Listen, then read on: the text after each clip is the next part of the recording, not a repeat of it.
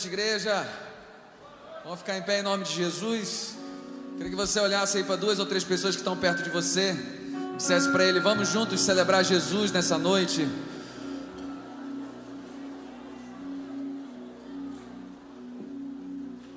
Aleluia.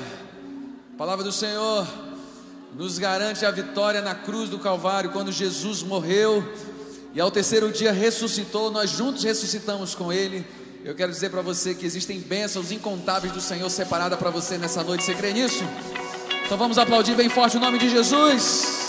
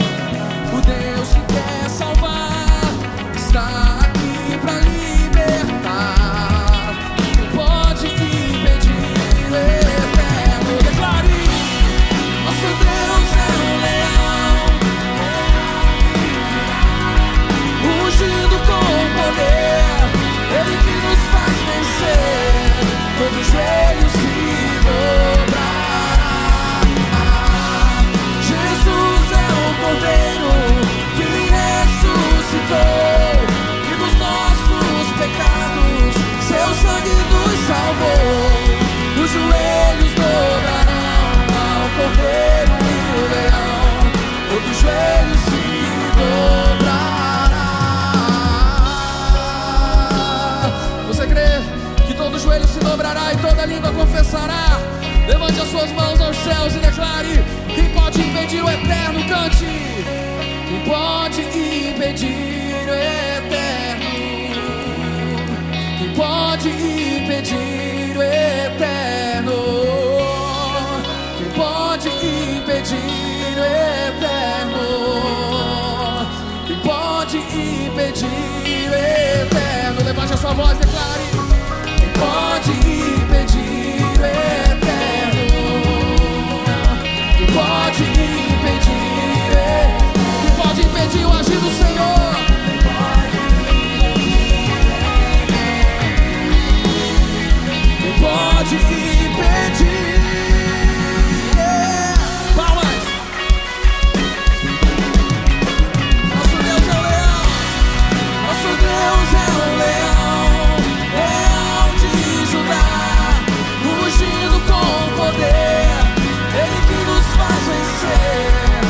Joelho se dobrará.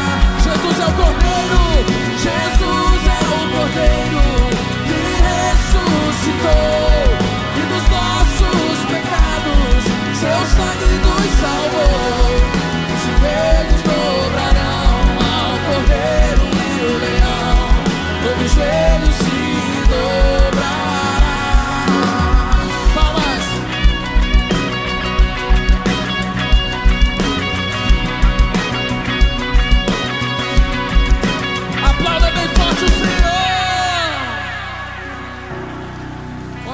Nessa noite, diga glória a Deus. Aleluia. Queridos, me perdoe, está tendo um problema técnico aqui no meu fone. O baixo está estourando demais, irmão. Eu não estou conseguindo me concentrar, por favor. Aproveita, olha para o irmão que está do seu lado diga assim: a sua bênção vai chegar, hein? Fica tranquilo. o baixo está estourando demais, vou ficar surdo assim, se não ajeitar, tá? Pelo amor de Deus. Aleluia!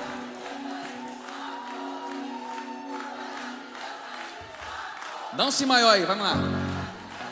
Olha, o baixo ainda está aqui, amigão.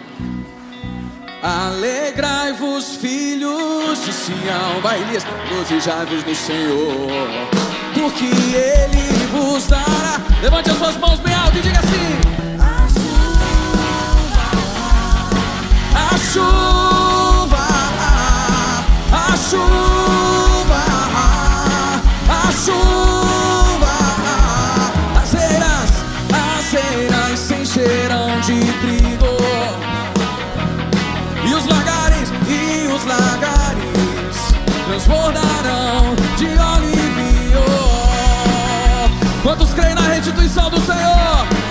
quero ouvir a tua voz declarando, diga: Restituirei os anos que foram consumidos e lhes mostrarei, e lhes mostrarei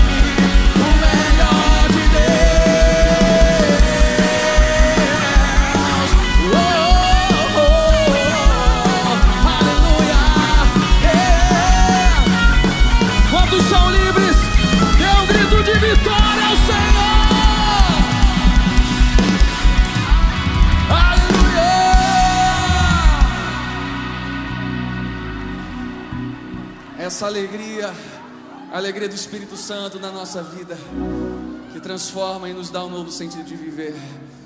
Que nessa noite você possa levantar as suas mãos aos céus e dizer: Senhor, muito obrigado. Porque um dia o Senhor morreu, mas ao terceiro dia ressuscitou.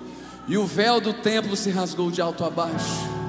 Oh Senhor, nós estamos aqui nessa noite. Oh,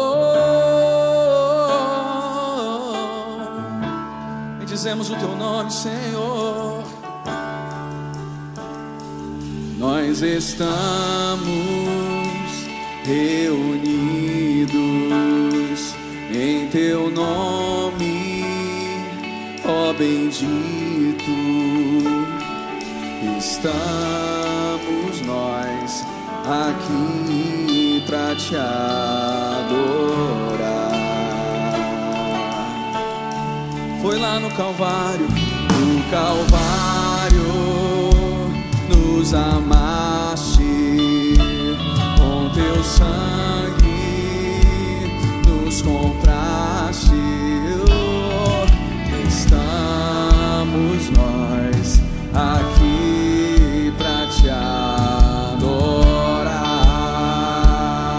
Você pode levantar as suas mãos aos céus e declarar para te adorar. adorar, pra te adorar. O véu já se rasgou.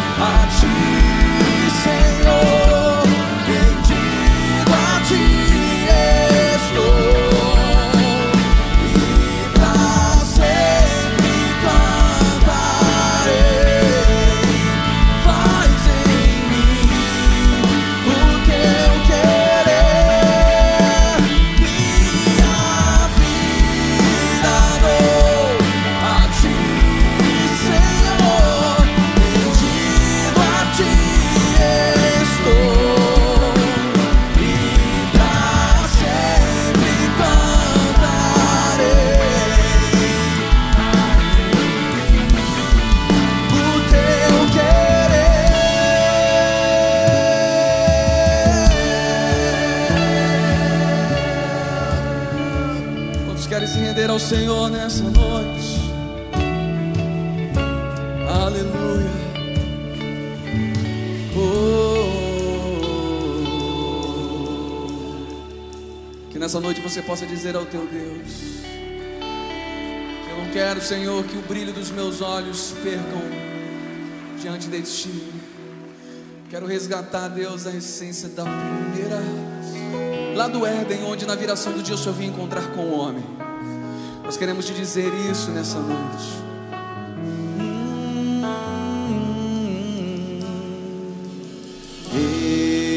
Estou no meu jardim, tranquei a porta, abri meu coração, erguei minhas raízes com minhas lágrimas, gotas de adoração. Senhor,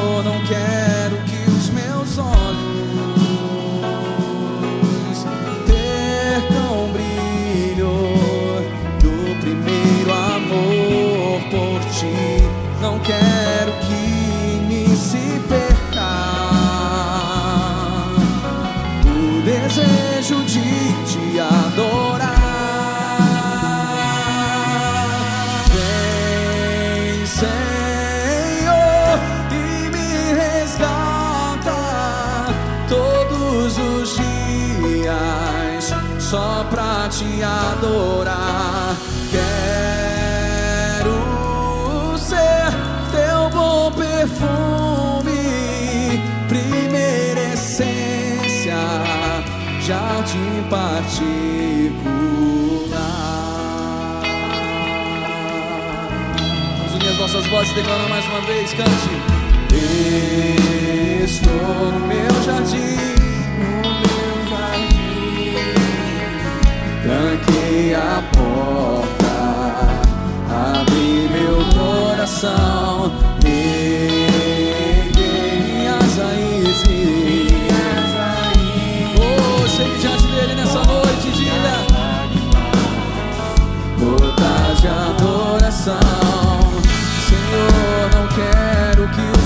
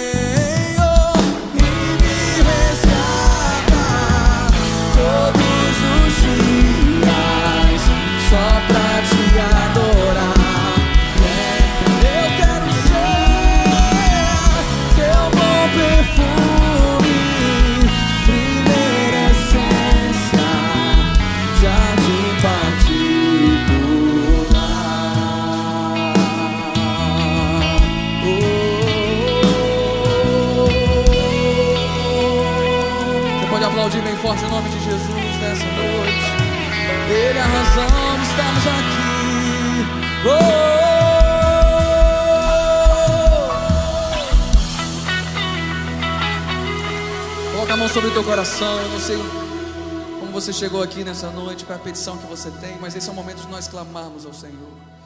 E Ele pode fazer, como diz a palavra do Senhor, infinitamente mais. De repente você vai clamar por alguém que não está aqui. Nós vamos clamar pelo Andinho lá de Cabo Frio, que está precisando de oração e tem muita gente de lá acompanhando na Atitude TV. Nós cremos que o poder de Deus pode alcançar a vida dele. Se tem alguém na sua família, alguém que os médicos já desenganaram, algum problema na alma também, muitas vezes a maior dor não é nem no físico, é na alma. Não tem ferida que o Senhor não possa curar. Nosso Deus, Ele é poderoso para fazer infinitamente mais. Você acredita nisso? Então, com as mãos no coração, de joelho, com as mãos levantadas, como você achar melhor. Vamos fazer esse momento de clamor, crendo que o Senhor pode ouvir a nossa oração. Segunda Crônica 7,14 diz: meu povo que se chama pelo meu nome se humilhar, orar e me buscar e se converter dos seus maus caminhos, eu ouvirei lá dos céus, perdoarei os seus pecados e sararei a sua terra. Senhor, nós clamamos a Ti nessa noite. Nós cremos, Deus, que o Senhor vai além do natural, o Senhor transcende o natural, vai no sobrenatural, vai tocando vidas, Deus, vai aonde onde os médicos já disseram que não há mais jeito, que o Senhor possa estender a tua, tua poderosa mão, Deus, porque cada gota de sangue derramada na cruz do Calvário significa a vitória daqueles que creem nas tuas promessas. Cada gota de sangue derramado na cruz é a certeza da remissão dos nossos pecados e uma vida de elo, de reconciliação contigo. Deus, toca na vida do Andinho agora, que o teu poder venha alcançar a vida dele, não somente ele, mas todos que estão ao seu redor, que ele possa reconhecer que só Jesus é o Senhor, só Jesus é o Salvador, só ele pode transformar. Senhor, o milagre, a resposta que nós precisamos está em Ti. A resposta e o milagre que nós precisamos está em Ti. Toca em cada coração, Deus, e continua ministrando em nossas vidas nessa noite. Te damos honra, glória e louvor e te agradecemos pelo nome que está sobre todo nome, o nome de Jesus. Amém. Se expresse aplaudindo bem forte o nome de Jesus com fé, crendo naquilo que Deus já começou a fazer nessa noite. Amém. Você pode sentar por alguns instantes. Eu queria conhecer, tem tanta gente bonita aqui na igreja hoje, que eu queria conhecer quem está vindo hoje aqui na atitude pela primeira vez. Quem está vindo? Fica em pé, só quem está vindo pela primeira vez. Olha, a igreja toda. Olha só, vamos aplaudir a Jesus pela vida deles. Olha, sejam muito bem-vindos. Depois de Jesus, vocês são as pessoas mais importantes. Eu ia até cantar uma música para vocês em homenagem ao Josiel, que é da época dele. Josiel tá aí? Visitante, seja bem-vindo. Não, fica em pé, não pode. Tua presença. Quem lembra dessa música aí? Tem mais de 50 anos. Jesus, estamos dizendo. Essa. Cadê o Josiel? Vem cantar com a gente aqui, Josiel. Vamos lá.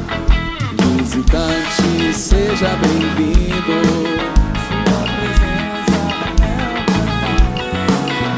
Com Jesus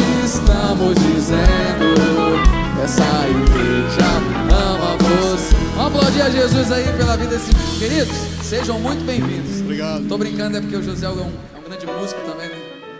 É do meu tempo mesmo. Solta o vídeo. Já é Natal. Não faça suas compras de Natal ainda. Segura aquele dinheiro que você ia gastar na Black Friday, porque dia 5 de dezembro nós vamos ter um mega bazar de Natal aqui na Creche Novos Sonhos. Então, sabe aquela roupa que você ia comprar pro culto da virada? Não compra agora, porque aquela roupa vai estar aqui. Várias marcas vão estar com a gente. Você vai comprar tênis, sapato, brinquedo para criançada e muito mais. Não pode ficar de fora. Dia 5 de dezembro, de 9 horas da manhã até 5 e meia da tarde, a gente vai estar aqui te esperando. Só vem!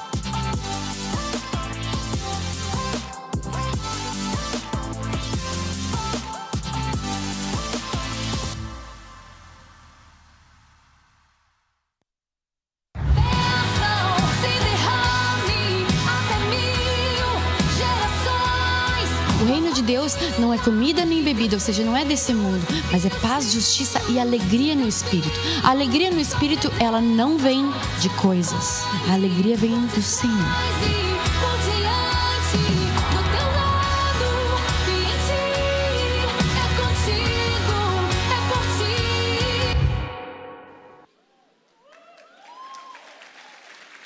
Boa noite, amados.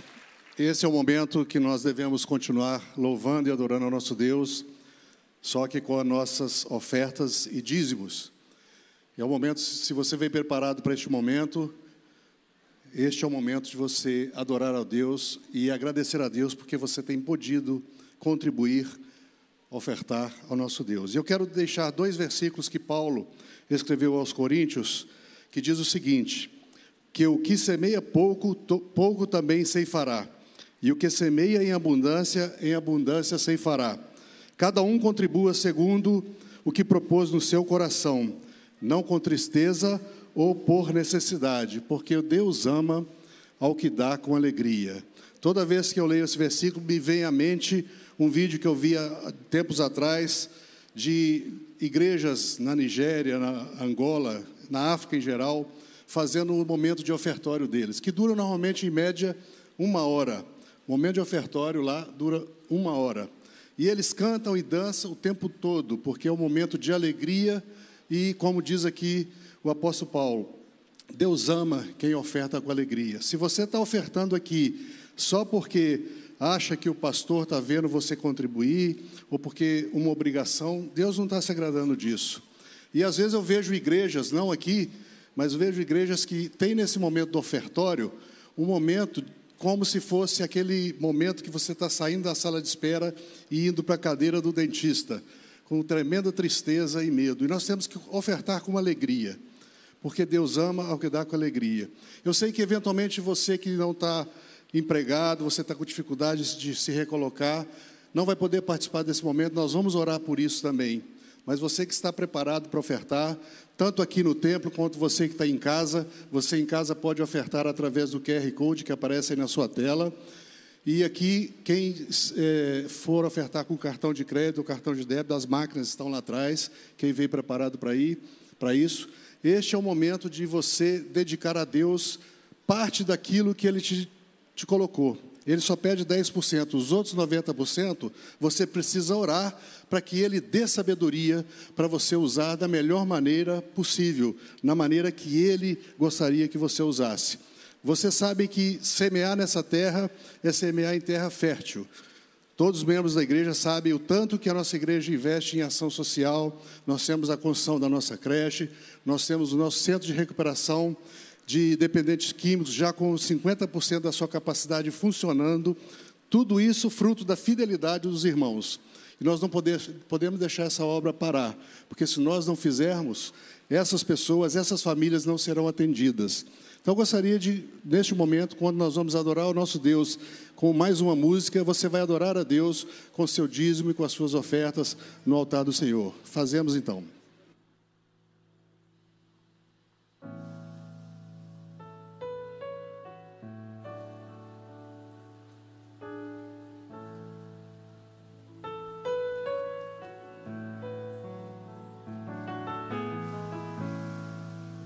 Acima de todos,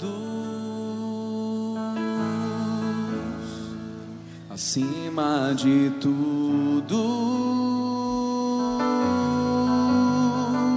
está o Senhor entronizado.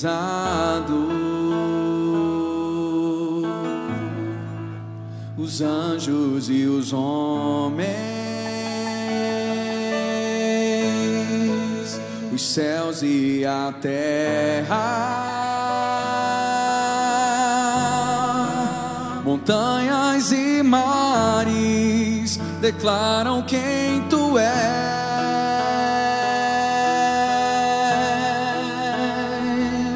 Tu és Senhor e Rei, governas sobre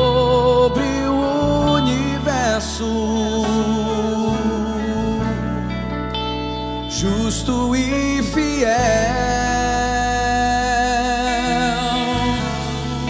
vestido de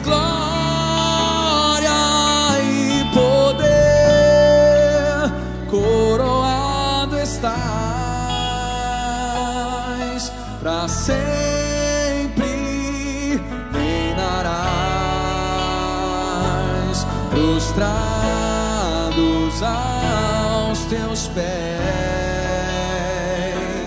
erguemos o teu santo nome em adoração.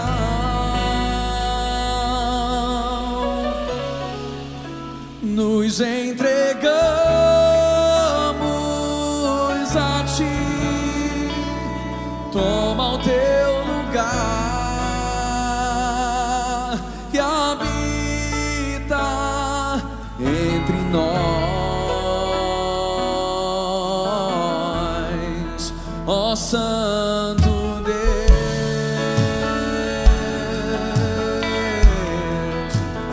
todos,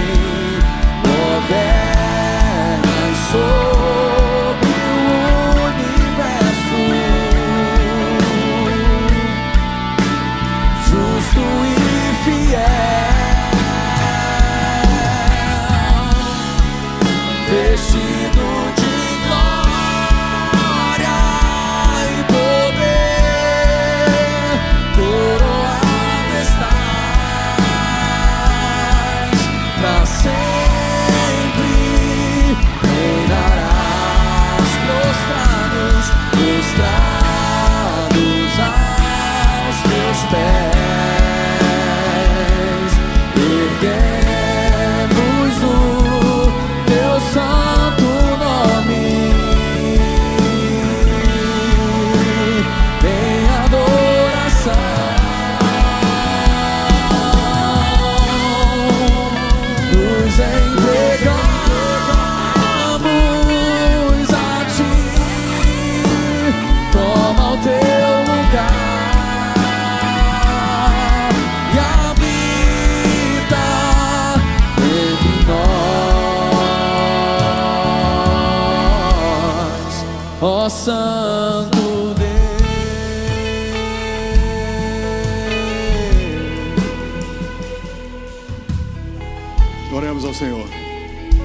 Pai de amor, como nós estamos gratos ao Pai por podermos neste momento te adorar, te ofertar, devolver a Ti parte daquilo que o Senhor tem confiado a nós.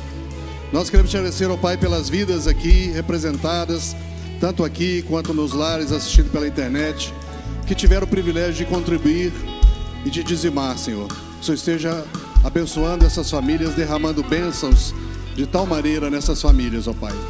Também quero te pedir por aquelas pessoas que não têm podido contribuir, por, por estarem desempregadas ou por questões dos seus negócios. Eu te peço, ó Pai, que abra portas para essas pessoas e que em breve elas possam ter alegria de estar aqui, ó Pai, contribuindo para o teu reino, para a tua obra neste local. Eu quero agora também te pedir pela liderança dessa igreja, no uso desse recurso, que o Senhor dê sabedoria, que nós possamos, cada centavo que for investido aqui, ó Pai, que foi colocado nesse altar, possa ser utilizado de acordo com a tua vontade. Dê-nos sabedoria para isso. É eu que te agradeço, e te oro, em nome de Jesus. Amém.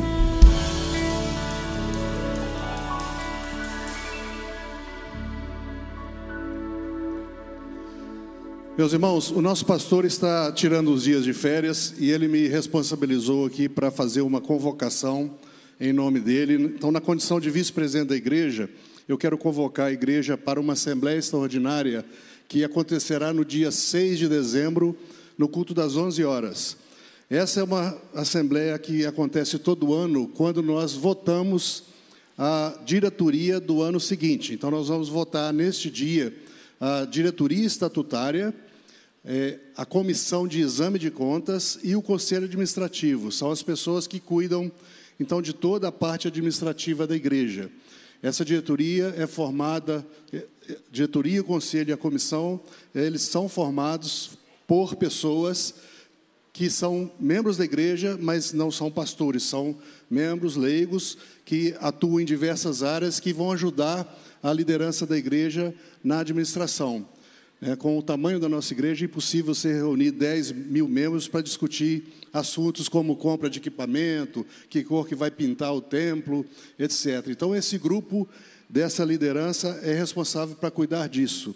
Né? Todas as pessoas, tirando o pastor presidente, que é o pastor Josué, todas as demais pessoas não são pastores e nem são funcionários da igreja, são pessoas, é, membros da igreja, mas que são leigos, na função pastoral, mas são expert na área de administração. Então, se você quer participar dessa assembleia, venha no culto eh, do dia 6 de dezembro, às 11 horas. Nós estamos fazendo essa convocação hoje porque, por causa do nosso estatuto, nós precisamos convocar essa reunião com duas semanas de antecedência.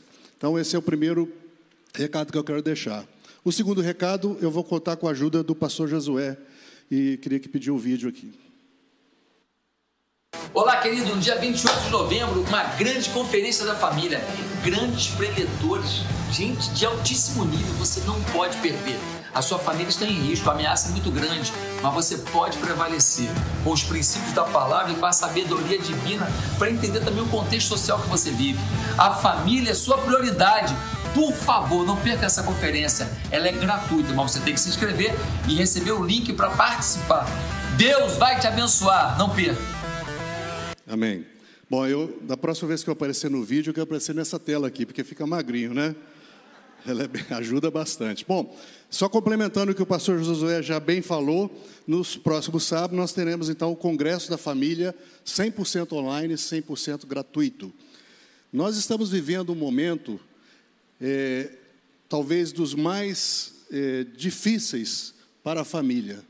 A gente sabe que o diabo sempre ele atacou a família. Mas esse ano parece que a coisa foi piorada, foi agravada com a pandemia. Então, muitas famílias estão passando dificuldades de todas as naturezas. E é o melhor momento para a gente abordar o tema desse congresso, que é família neste novo tempo. É um congresso que vai ter 13 preletores de renome nacional. Então, você não vai pagar um centavo para isso, é totalmente gratuito. Vai começar às 9 da manhã, vai até às 16 Aí você está pensando, poxa, mas eu não consigo ficar esse tempo todo. Você entra o, o tempo que você conseguir entrar.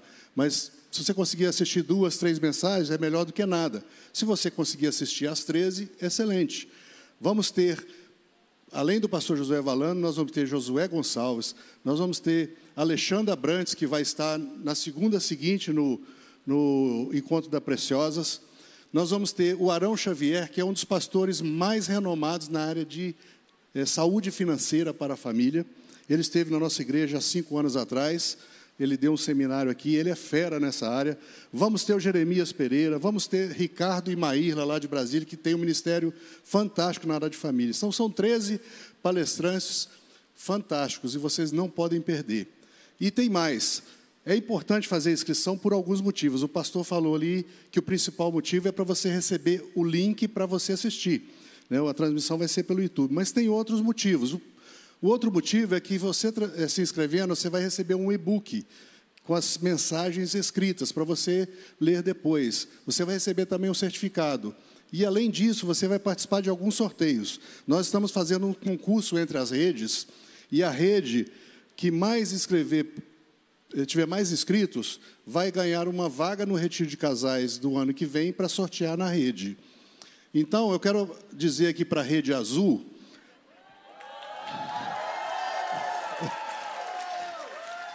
Estou pegando gás, né? O, a rede azul está coladinha no primeiro lugar. O primeiro lugar é a rede laranja. É?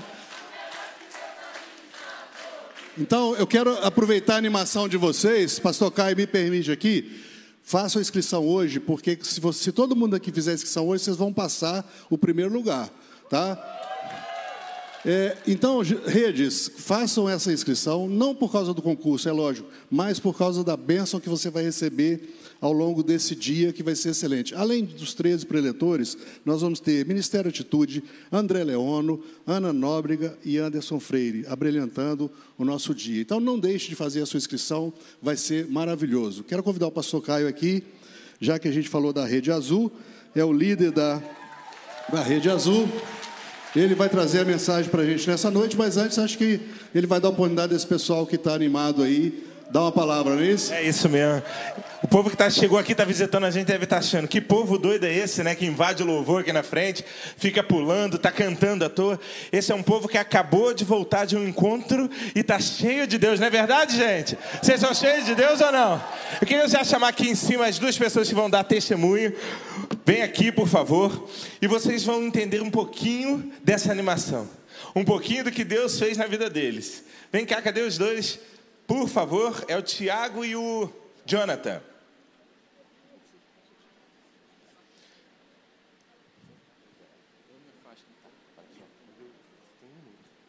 Testemunho. Tá. Gente, Jonathan, conta pra gente o que é que Deus. Tiago, desculpa. Tiago, conta pra gente o que é que Deus fez na sua vida no Vida Vitoriosa. Pode tirar mais. Boa noite. Tá nervoso ficar aqui em cima? É...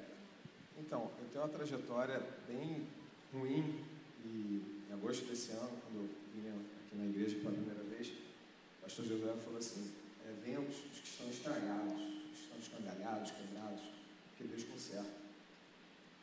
E em 96 eu conheci Cristo, me afastei em 2003. De lá para cá foi derrota, só derrota. Tudo que eu tocava, eu crescia, crescia, crescia e descia. Minha vida financeira, minha vida amorosa, minha vida espiritual, é claro que não era diferente. É, eu, aos sete anos, fui abusado sexualmente. É, aos 26, eu fiz um aborto com minha namorada. Então, assim, pensa num cara estragado. Era eu. Aquele cara derrotado, que não tinha, tinha autoestima, porque eu trabalhava bastante, tinha dinheiro, mas toda hora o devorador levava. Toda hora. Não tinha um, dinheiro que parasse na minha conta, não tinha nada. E em agosto, quando o pastor falou isso, eu falei assim, cara, sou eu esse cara. Esse cara estragado aí sou eu. Eu preciso de Deus. E aceitei Jesus aqui de novo e a minha vida transformou, mudou. Todo dia eu tenho um renovo, todo dia eu tenho bênçãos na minha vida. Tenho um grupo de amigos hoje que, graças a Deus, me amparam, cuidam de mim. É, e agora no evento, Vida Vitoriosa, Deus me permitiu que eu liberasse perdão para o meu abusador, é, pedisse perdão pelo aborto que eu fiz. É, eu me senti curado por todas as mágoas é, de eu não ter tido um pai presente na minha vida e eu é, eu quis que isso fosse é, motivo para que eu não fosse um bom cara, um bom amigo, um bom namorado, marido, enfim.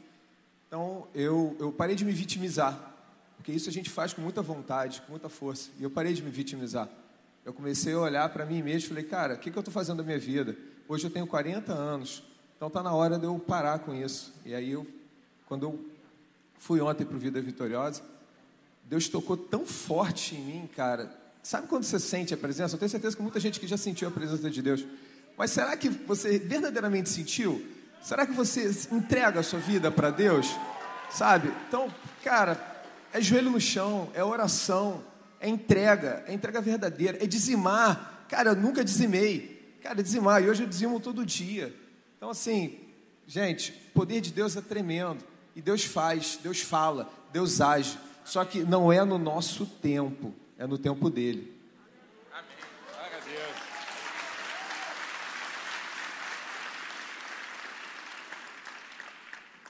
Jonathan, o que, que Deus fez na tua vida no, no Vida Vitoriosa?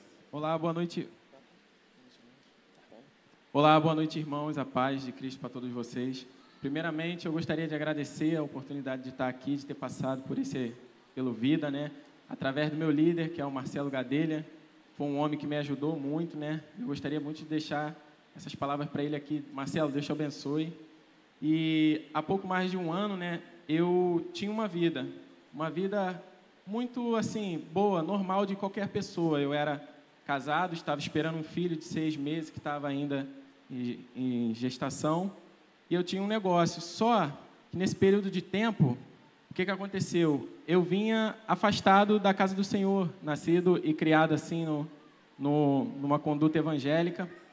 E o que, que aconteceu? Nesse Vida Vitoriosa, Deus falou muito comigo. E teve uma situação que eu deixei lá. E Deus me lavou, me limpou disso. Que foi o seguinte: é, a família dessa pessoa que eu era casado não gostava de mim. Pelo meu fato de eu não ter a mesma condição financeira que, que eles. Então eu sofria esse preconceito. No dia que eu fui visitar a minha esposa no hospital, né, que ela estava tendo complicação na gravidez, esse padrasto da parte familiar, por parte de mãe dela, ele me agrediu dentro do hospital, no meio de todo mundo na recepção. Foi uma confusão, teve que chamar os segurança para poder me acompanhar. Eu fui jurado de morte, foi uma tristeza muito grande. Então, devido a esse fato, a equipe do hospital foi comunicar a ela, a mãe dela, me levou lá para poder deixar ela a par desses, desse, desse fato que tinha acontecido, que era uma coisa que não poderia ficar em oculto, né? Que aconteceu bem ali no hospital e tudo mais, e, e todo mundo ficou sabendo. E aí o que, que aconteceu? Devido a essa pressão, essa situação muito ruim, ela já estava sofrendo de princípio de eclâmpsia, aneurisma cerebral, e a situação só se agravou. Eu ainda tive a oportunidade de conversar com ela uma vez, onde ela disse para mim, é, eu estou com muito medo, Jonathan, que eu não sei o que pode acontecer, meu padrasto te ameaçou e tudo isso. Não deu dois, três dias, essa, a, essa pessoa faleceu. E logo depois, quando a gente fez o enterro dela, o meu filho, o neném, também não suportou. Então, foram dois enterros assim, numa pancada. Então a minha vida ali acabou. Eu perdi um negócio que eu tinha, fiquei muito assim destruído mesmo.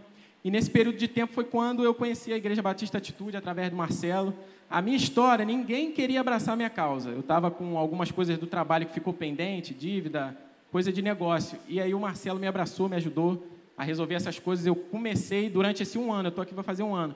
Nesse um ano, olha quanta coisa legal aconteceu. Deus me deu novos amigos, eu fui amado por essa célula, o pessoal da Rede Azul. Eu ingressei nos embaixadores, aprendi a tocar violão, é, comecei uma nova jornada, né? E no Vida, eu tinha essa mágoa comigo. Quando eu entrei lá nesse, nesses dias, Deus falou comigo isso numa, numa madrugada. Ele falou: Meu filho, ainda que nesse um ano eu estou te abençoando, quando você for lá embaixo, tiver a oportunidade no altar, deixa o teu fardo que é pesado e pega o meu fardo que é leve. E eu consegui liberar perdão para essa pessoa. E estou muito, muito feliz, muito grata a Deus por isso. E essa foi, foi o meu renovo, foi as coisas boas que aconteceram comigo no vida. Eu quero agradecer essa oportunidade. É bom. Glória a Deus. Se você ainda não participou do Vida, Faça a sua inscrição. A gente tem vida ainda em dezembro. A Rede Amarela está com as inscrições abertas. Nem sei se tem vaga ainda, mas tá, estão com as inscrições abertas. Não deixe de participar. Eu quero também fazer menção. Tem nos visitando hoje a família do Eduardo. Eu vou pedir a eles para ficarem de pé, por favor. A família do Eduardo, lá da célula do Rafael, que estavam aqui na igreja na semana passada. Cadê vocês, por favor? Essa família. Ah, está aqui, ó. A família está toda aqui. Essa família, nós vamos orar pela vida deles. Essa família esteve nos visitando na semana passada e há duas semanas atrás a matriarca faleceu e na mesma semana o Eduardo teve um infarto. Mas, para a glória do Senhor, eles vieram aqui ah, no domingo passado clamar ao Senhor pela vida do Eduardo. Ele fez o procedimento médico e hoje ele está aqui para a glória de Deus e eles vieram agradecer ao Senhor. E eu queria dizer para vocês que muitas vezes a gente não entende a morte. Porque o ser humano não foi criado para morrer, mas foi criado para a eternidade. Mas a dona Lúcia, a memória dela vai sobreviver para toda a eternidade no coração de vocês. E a gente vai orar agradecendo a Deus por tudo aquilo que vocês viveram com a dona Lúcia e também pelo milagre que o Senhor fez na vida do Eduardo. Amém? Vamos orar? Deus, está aqui essa família, na tua presença. Eles vêm agradecer, ó Pai, pela cura do Eduardo. Eles vêm agradecer, ó Pai, porque apesar do infarto, Deus, ele está aqui hoje, curado para a glória do teu nome. E eu quero te pedir, Senhor, que o consolo do Senhor venha sobre toda a família. Se alguém se sente triste, se alguém, ó Deus, não consegue entender a perda da avó, da mãe, ó Deus, que nesse momento o Senhor, com, através do Espírito Santo de Deus, possa abraçá-los e que eles possam se sentir, ó Deus, envolvidos pelo teu amor e que eles possam, ó Deus, receber a cura, a paz, o consolo que vem do Espírito Santo de Deus. Nós te agradecemos pela vida da dona Lúcia, por todos os ensinamentos, por todos os sorrisos, por todos os abraços que essa família recebeu dessa matriarca. E nós te clamamos, esteja com eles nesse momento de luto. Muito obrigado pelo milagre que o Senhor fez na vida do Eduardo. Em nome de Jesus. Amém e amém. Glória a Deus. Glória a Deus.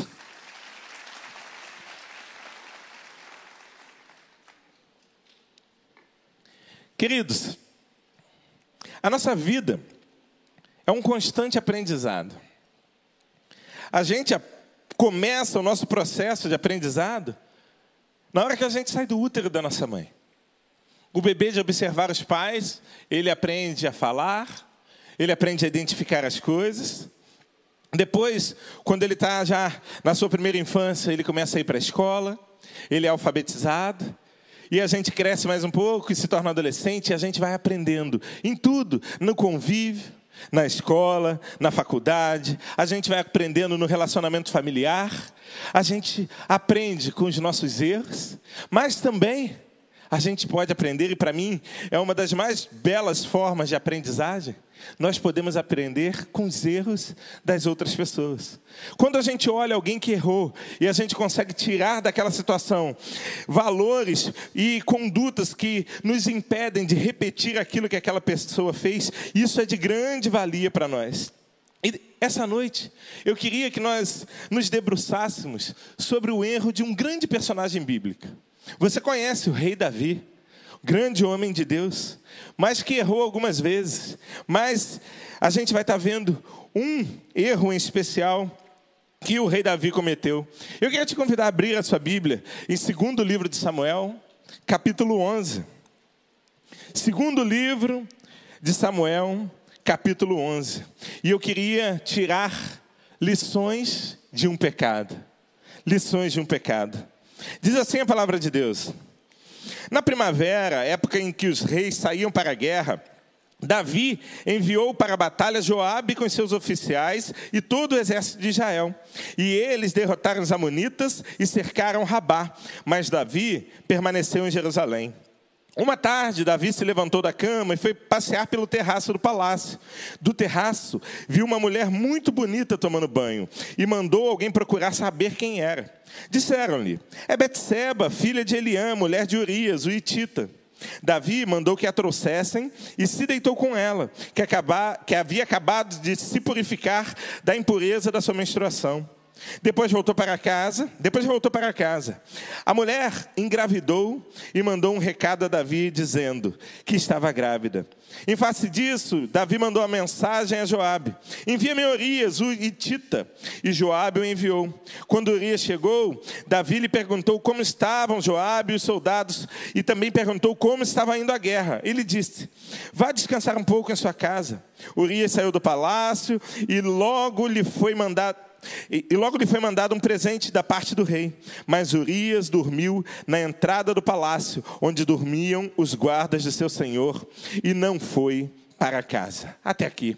Deus, nós queremos ouvir a tua voz. Fala ao nosso coração, em nome de Jesus. Amém. Queridos, era tempo de guerra. E os reis saíam comandando os seus exércitos. Na primavera, eh, no tempo das batalhas, os reis, eles iam à frente, levando o seu exército para a guerra. Mas naquele dia, Davi não saiu para a luta. Naquele dia, Davi decidiu ficar em casa. Ele mandou Joabe, ele mandou o seu exército, ele mandou os seus guerreiros, mas ele ficou em casa. E certo dia, ele foi passear pelo terraço. E lá pelas tantas, ele olha lá para baixo, ele vê Batseba tomando um banho. Batseba era uma mulher bonita, estava ali se purificando. Davi manda procurar saber quem é, quem é aquela mulher. Eu quero saber, quero conhecê-la. E, e, os seus servos viram para Davi e dizem: Olha, ela é a esposa de Urias. Ainda assim, Davi vira e para eles e diz: Olha, tragam ela aqui. Davi leva aquela mulher para, para o palácio. Davi tem relações sexuais com ela. Batseba engravida. E Davi, quando soube que ela estava grávida, o que ele fez? Ele arquitetou um plano para esconder o seu pecado. Ele manda trazer Urias da guerra, ele leva ele para dentro do palácio, ele pergunta informações de como estava o campo de batalha e ele tenta persuadir Urias a ir para a sua casa. Ele tenta persuadir Urias a estar com a sua esposa, a ter relações com a sua esposa. Mas Urias era um guerreiro muito fiel. E Urias vira, vira para Davi e diz: Como posso eu ir para casa, estando os meus companheiros lá no campo de batalha? E ele adormece na escada do palácio. Mais uma vez, Davi chama Urias para dentro do palácio e embebeda Urias, dá vinho para Urias. E ele fica embriagado e Davi diz para ele: Olha, vai para sua casa, deita com a sua esposa, aproveita esse momento. Mas Urias não vai. E aí, quando ele percebe que o plano dele não iria dar certo, ele vai para um plano B, um plano ainda mais perverso. Ele chama Urias novamente. E ele escreve uma carta ao comandante dos exércitos, a Joabe, e diz o seguinte: olha, naquela carta, Joabe, leva o exército para o lugar mais perigoso da batalha. E quando chegar lá, vocês abandonam Urias naquele lugar e deixem que ele morra. Davi premedita o assassinato de Urias. E assim aconteceu. Urias volta para o campo de batalha com a carta que era a sua própria sentença de morte. E ali ele é assassinado. E depois de ele morrer, Davi toma Batseba como sua esposa, e a gente vai continuar refletindo aqui sobre esse texto. Mas eu quero tirar pelo menos três lições deste erro, desse pecado cometido por Davi. Em primeiro lugar, toda vez que nós estamos no lugar errado, nós sempre somos expostos à tentação. O lugar errado sempre nos expõe à tentação. Olha lá no versículo 1, Davi tinha que estar no campo de batalha, Davi tinha que estar comandando o exército, Davi tinha que estar pensando em estratégias de guerra, mas o que ele faz? Ele fica na sua casa. Ele manda Joabe comandar e ele fica em Jerusalém. Ao invés de ele estar lá montando o cavalo, segurando seu escudo, pegando a espada, não. Ele estava passeando no terraço do palácio. Davi, ele estava no lugar errado e por isso a tentação chegou para ele. Se Davi tivesse no lugar certo, se Davi tivesse guerreando, ele podia até ter visto uma mulher bonita tomando banho, ele não teria tempo, ele não cairia naquela tentação, porque ele estaria tão ocupado com os inimigos, tão ocupado com a, com a realidade da batalha, que ele não conseguiria consumar aquela tentação.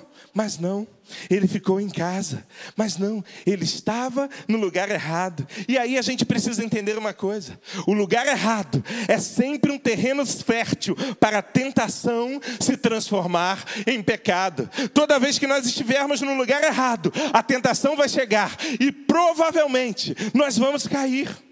Homem, você que deixa sua mulher em casa para se divertir com seus amigos, é lugar errado.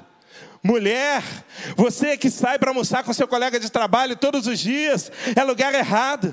Casal de namorado, está sempre sozinho, sempre em lugares assim, desérticos, é lugar errado. Sempre que você estiver no lugar errado, a tentação vai aparecer e dificilmente você vai conseguir resistir, porque você já perdeu o discernimento do que é certo e do que é errado.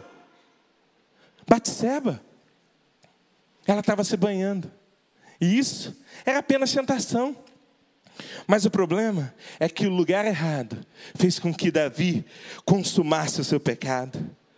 O, lugar errado, ele te leva a quebrar alianças de longa data. Você quando olha a história descobre quem é Batseba. Batseba, ela era neta de Aitofel. Ela era filha de Eliã e ela era esposa de Urias. Esses três homens eram pessoas extremamente leais e próximas a Davi. Aitofel era conselheiro da corte. Eliã era, servia na guarda pessoal de Davi e Urias participava, era integrante do exército real. Mas quando a tentação chegou, Davi, ele não se lembrou da aliança que ele tinha com esses homens. Davi, ele não se lembrou de quanto esses homens já haviam lutado, colocado em risco a sua vida para proteger, para protegê-lo, não. A tentação chegou, ele estava no lugar errado e ele apenas deu vazão ao seu desejo carnal. Davi não se lembrou de tudo que ele já havia vivido com aqueles homens, porque ele havia perdido seu foco. Quando nós estamos no lugar errado, o nosso foco sai da direção de Deus e vai para a direção do nosso pecado. Quando nós estamos no lugar errado, nós nos perdemos daquelas alianças que nós temos. Eu me lembro que eu advogava para uma empresa e nessa empresa havia uma gerente de RH muito influente. Muito influente. Ela mandava muito mais do que muito diretor naquela empresa. Ela tinha acesso a uma série de coisas naquele lugar. Mas, certa vez, descobriu-se que alguém estava desviando recursos dos benefícios que eram dados aos empregados. Empresa de ônibus é assim, né? Entra motorista, sai motorista, entra cobrador, sai. Há uma rotatividade de empregados muito grande. E o que, que aquela menina estava fazendo?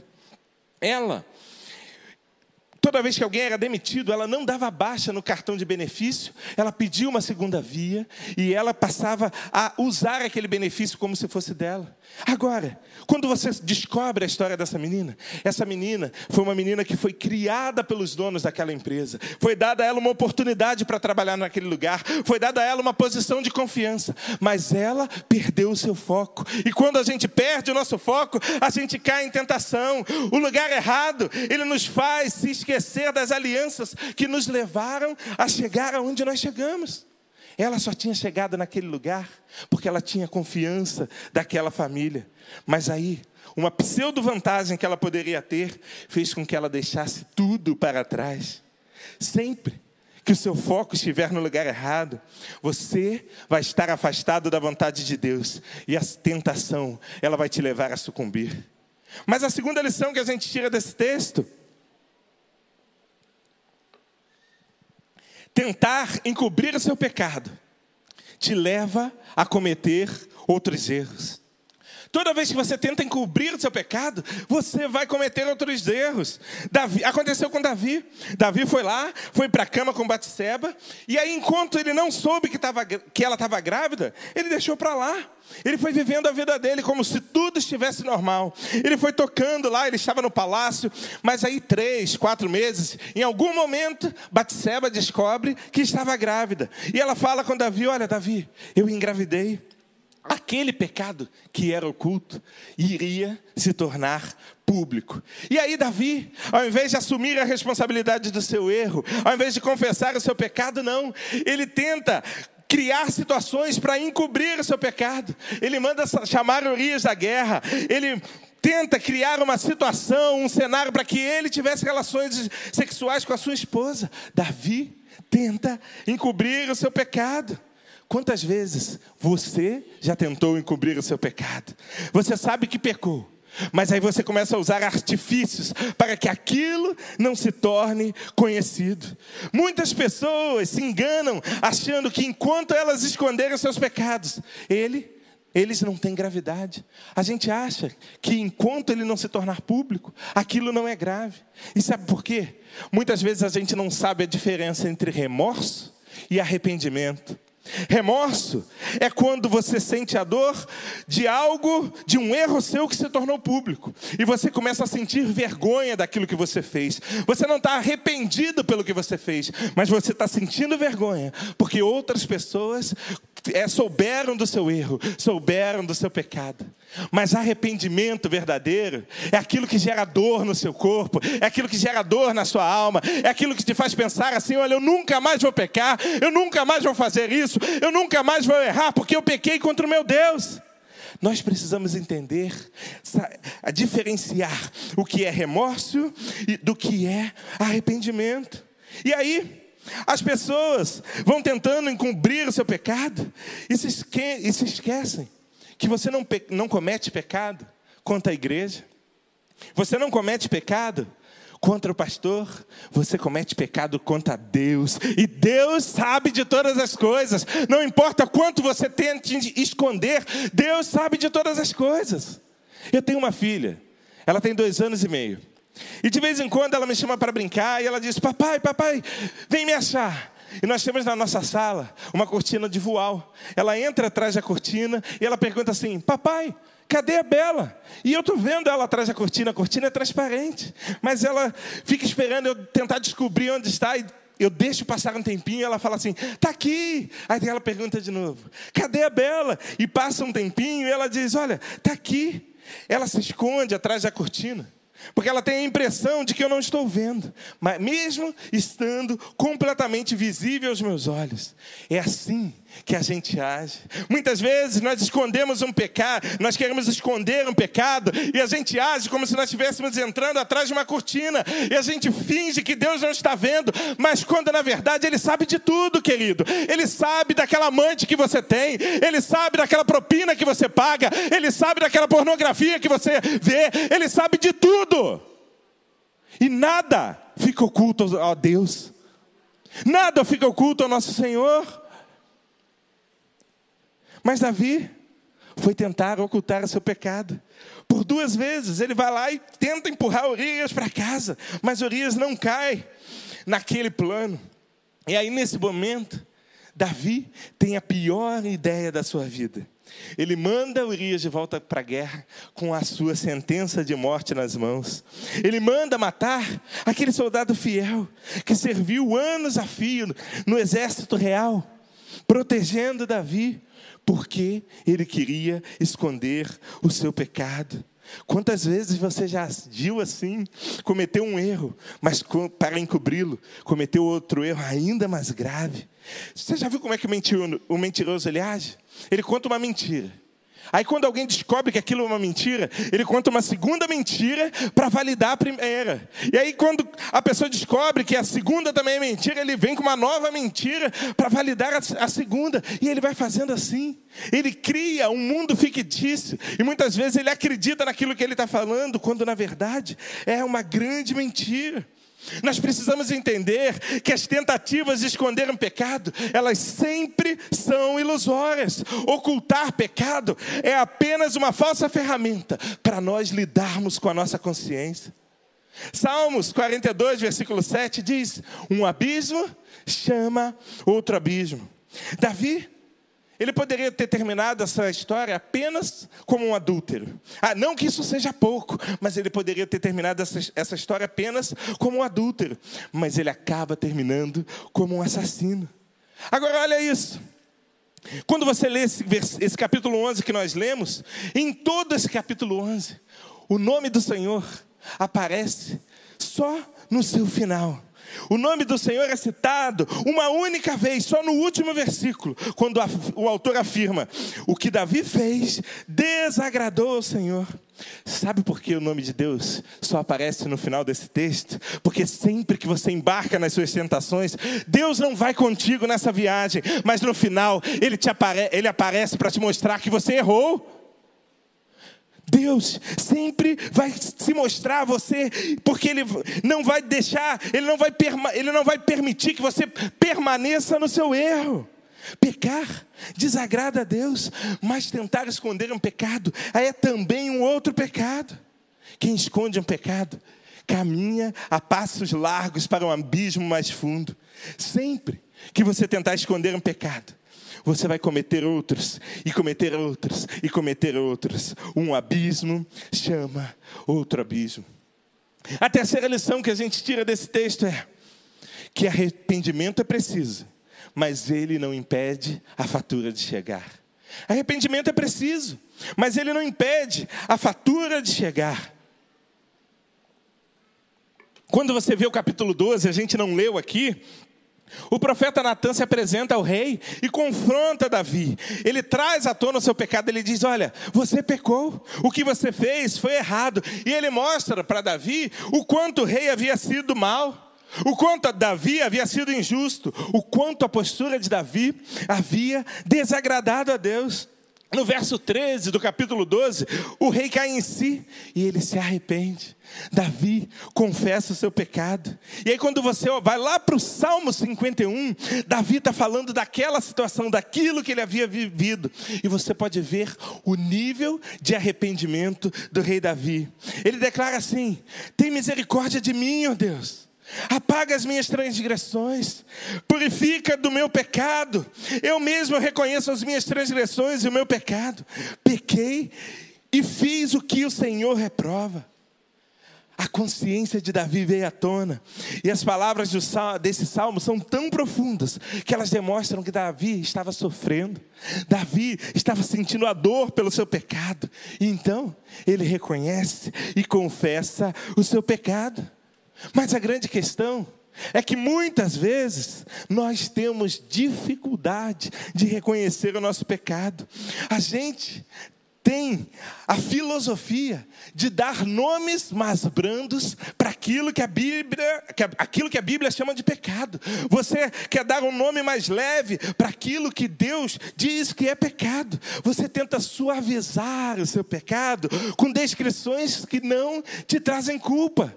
E aí você diz assim: ah, é apenas um cafezinho. Mas Deus está dizendo é propina. E aí você diz assim: ah, é só uma fé. E Deus está dizendo é luxúria. E você diz assim: ah, não, é só uma paquera. E Deus está dizendo é adultério. Muitas vezes a gente tenta suavizar o nosso pecado, mas quando isso acontece, a gente não consegue chegar ao reconhecimento, e sem reconhecimento é impossível se chegar ao arrependimento. Davi ele estava arrependido. Por isso, ele sentiu as dores do seu pecado. Veja que o profeta declara que o Senhor havia perdoado Davi, mas isso não impediu que as consequências do pecado de Davi acontecessem. Isso não impediu que a fatura chegasse. O profeta mesmo disse: Olha, você fez isso às escondidas, mas eu, Deus falando, o farei diante de todo Israel. Tem gente que peca, peca, peca, leva aquela vida toda desregrada e depois vem correndo querer pedir perdão para que a fatura não chegue. Vem correndo querer pedir perdão para que Deus afaste dele a consequência do pecado. Deixa eu te dizer uma coisa: Deus te perdoa. Há perdão para todos os nossos pecados, mas a fatura vai chegar. A fatura vai chegar. Aí o cara trai a mulher, trai uma vez, trai, trai outra. E quando ela descobre, ele vem correndo para a igreja dizer: Ah, pastor, a minha família, a burrada que eu fiz. Deus te perdoa, mas a fatura vai chegar. O cara rouba, é desonesto, paga propina, e quando ele é processado, quando a polícia descobre o que ele está fazendo, ele vem correndo para a igreja e diz: Ah, não, pastor, eu não quero ser preso. Deus te perdoa, mas a fatura vai chegar, a fatura sempre chega. Então, o que, que a gente precisa fazer?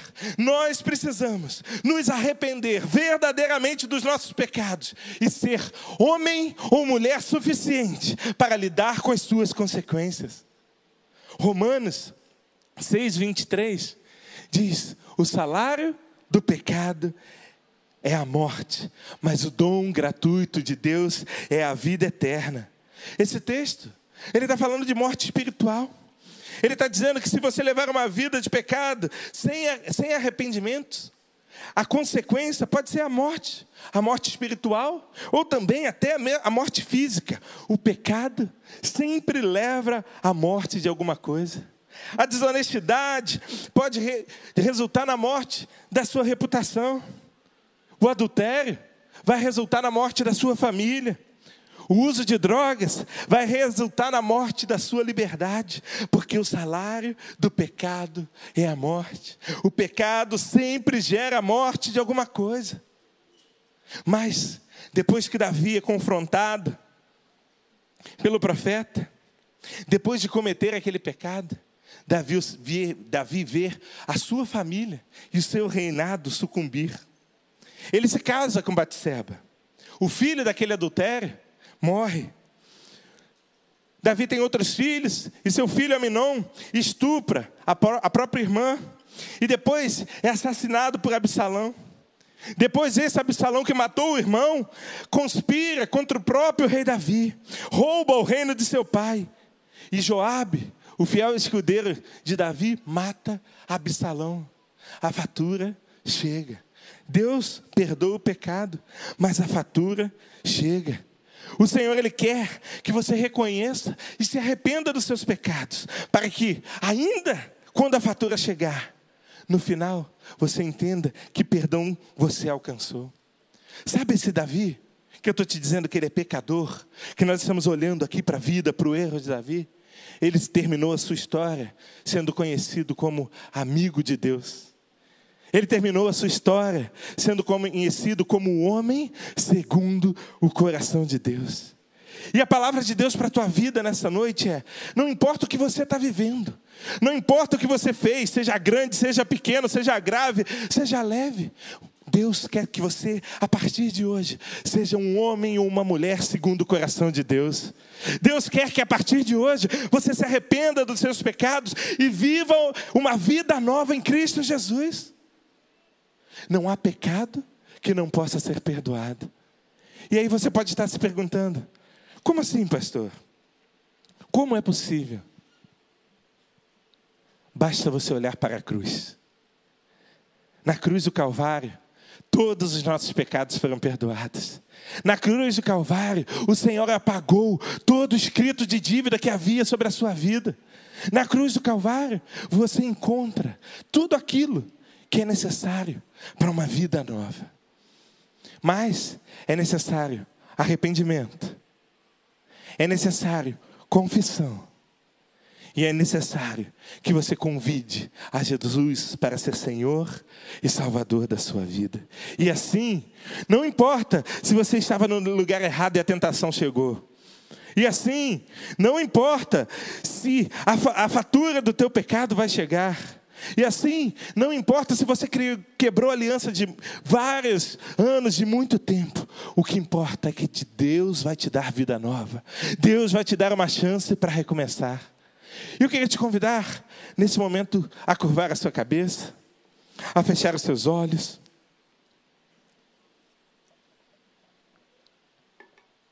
E a olhar para dentro de si mesmo, do seu coração. Eu quero te convidar a fazer uma autoanálise da sua vida. Como que você chegou até aqui? Ah, pastor, eu sou uma pessoa boa. Eu nunca fiz mal para ninguém. Será? A Bíblia diz que aquele que não tem pecado é mentiroso. Quando você é grosso com a sua esposa, você está pecando. Quando você fala mal de alguém, você está pecando. Muitas vezes na nossa cabeça a gente acha que pecado são apenas coisas muito graves, como matar alguém, como roubar. Não. Quando você fala uma fofoca, quando você difama alguém, você está pecando. E o salário do pecado é a morte. Mas Deus mandou Cristo Jesus para morrer na cruz do Calvário para te dar vida, para te dar salvação, para te dar perdão pelos seus pecados. E o chamado do Senhor hoje para a sua vida é: saia do lugar errado Talvez você tenha levado toda a sua vida ali como Davi.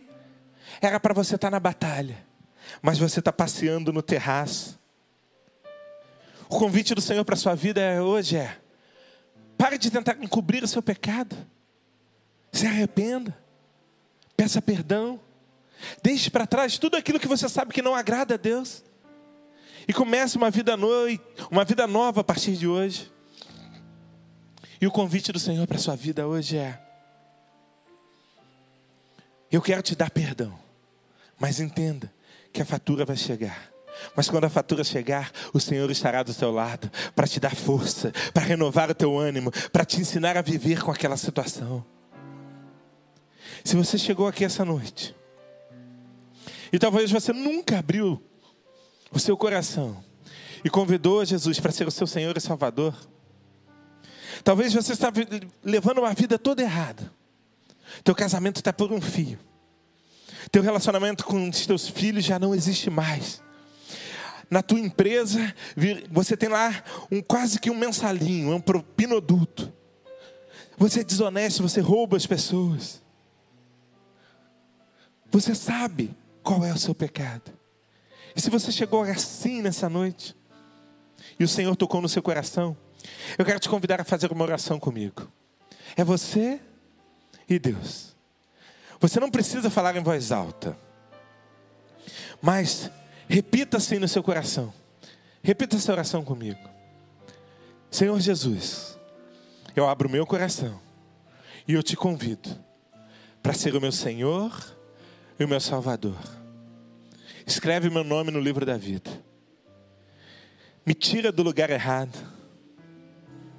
Me ensina a não querer encobrir os meus pecados. E me dá o teu perdão. Em nome de Jesus. Amém. A igreja ainda de olhos fechados. Se alguém aqui nessa noite fez essa oração comigo, eu quero te conhecer. Levante uma de suas mãos, eu quero orar pela sua vida. Alguém que repetiu essa oração comigo, levante uma de suas mãos, eu quero orar por você. Alguém? Deus abençoe. Há mais alguém? Deus abençoe. Há mais alguém? Deus abençoe aqui no meio. Há mais alguém? Eu quero orar pela sua vida. Levante uma de suas mãos. Deus te abençoe. Há mais alguém? Levante uma de suas mãos. Eu quero orar por você. Há mais alguém fazendo essa oração lá atrás, Deus abençoe. Há mais alguém que nessa noite quer abrir seu coração e convidar a Jesus para ser Senhor e Salvador da sua vida. Deus abençoe ali, ó. Há mais alguém? Levante uma de suas mãos. Deus te abençoe. Há mais alguém? O Senhor ele está te chamando. O Senhor ele quer te dar vida nova. O Senhor quer gerar, gerar transformação. Há mais alguém? Deus abençoe aqui atrás. Há mais alguém? Deus te abençoe aqui. Há mais alguém que quer abrir o seu coração para Jesus? Hoje é noite de salvação. Hoje é, é noite de mudança de vida. Hoje é noite de perdão de pecados. Há mais alguém nessa noite que quer abrir o coração para Jesus? Levante uma de suas mãos. Há mais alguém? Há mais alguém que tá, quer convidar Jesus para ser o Salvador da sua vida? Levante uma de suas mãos. Você que está em casa, participando desse culto também. Se você fez essa oração comigo e você quer abrir o seu coração para Jesus, há um WhatsApp aqui nessa tela. E eu quero te convidar a mandar um WhatsApp para nós. Mas antes disso, escreve aqui no chat para gente: Eu quero, eu quero Jesus, eu quero Jesus. E nós queremos te conhecer, então não deixe de mandar um WhatsApp para nós. Nós queremos orar pela sua vida, nós queremos te mandar um presente. E eu quero te pedir um favor. Todo mundo que está aqui dentro, nesse templo, que levantou a sua mão, fica de pé no seu lugar. A gente quer orar por você. Fica de pé no seu lugar. Um dia eu fiz isso. Um dia todo mundo que está aqui, que já aceitou Jesus, fez isso. Então fica de pé no seu lugar. Nós queremos orar por você. Fica de pé. As pessoas que levantaram a sua mão, a equipe de integração vai estar tá saindo, vai estar tá indo agora orar com essas pessoas. Os líderes de célula também vão estar indo. Preciso de líderes de célula aqui para orar por essas vidas. Fica de pé no seu lugar. Você que levantou a sua mão enquanto a gente canta essa canção.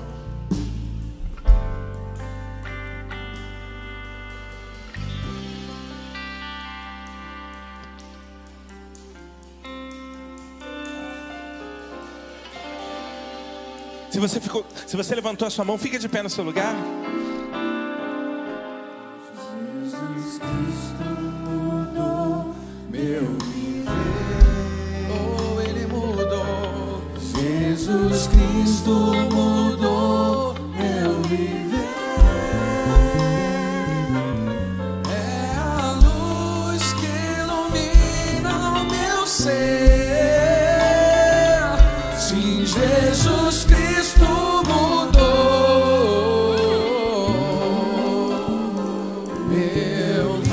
Talvez você esteja afastado dos caminhos do Senhor. E nessa noite você quer voltar para a casa do Pai? Fica de pé no seu lugar. Diferente hoje é o meu coração.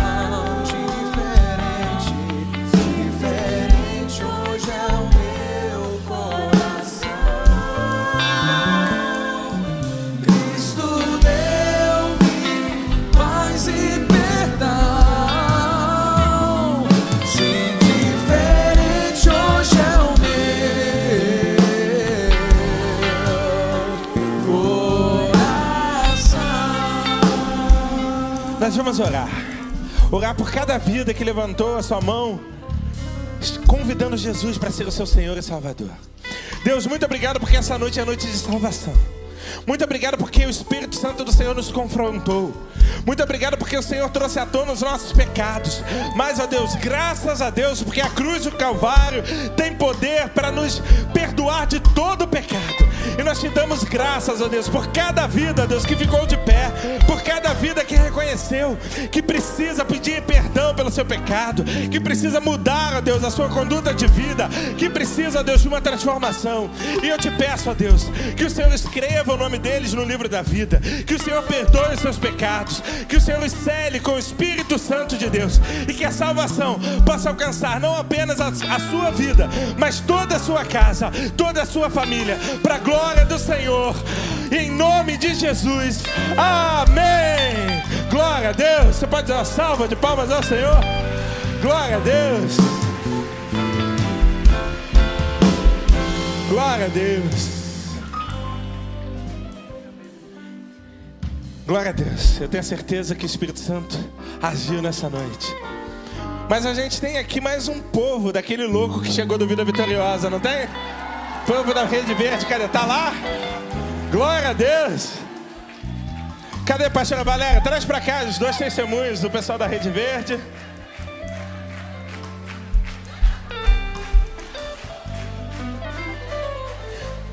A Rede Verde também fez o Vida Vitoriosa hoje.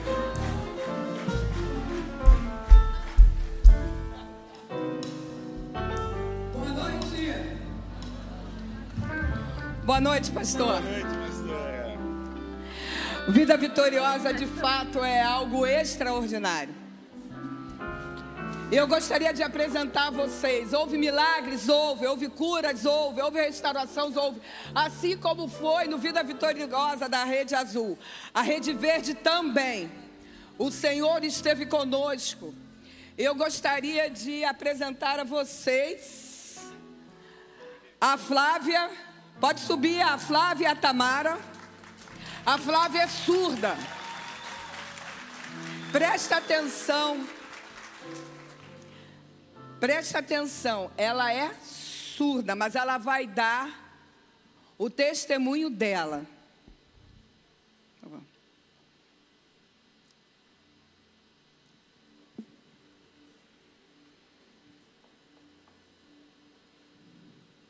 Boa noite.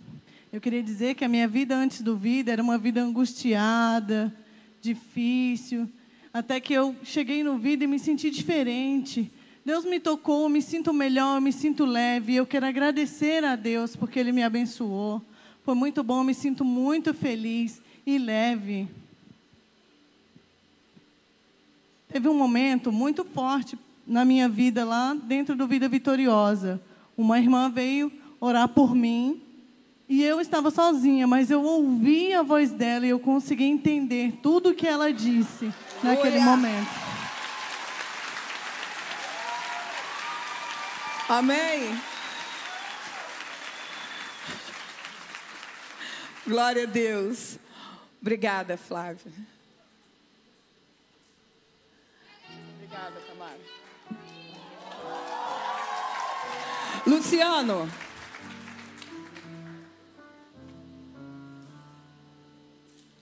Luciano.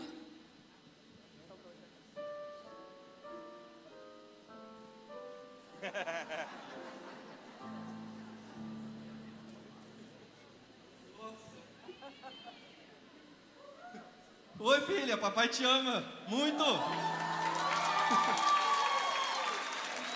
Boa noite, meus amigos, tudo bem?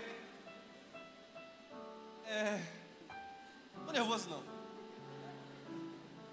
O vida, na minha vida, é minha nova vida. Até ontem, é, aconteceu um episódio na minha vida, eu vinha numa carreira, e uma pessoa fez um mal muito grande para mim, onde acabou com a minha carreira.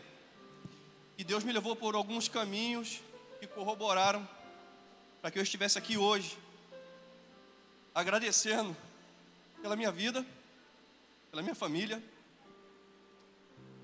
pela vida meu amigo Nilson. E que creio que se Deus não tivesse colocado ele na minha vida, eu estaria perdido. Até ontem eu tinha estava disposto a se caso eu viesse a encontrar com essa pessoa que me fez esse mal na vida, fazer o pior. E vi que a gente tem que liberar perdão. A nossa vida não pode ser desse jeito. A gente não pode carregar no nosso coração rancor, mágoa, ódio, que era o que eu vinha carregando no meu coração. Pastora Valéria, obrigado pela pessoa que a senhora é.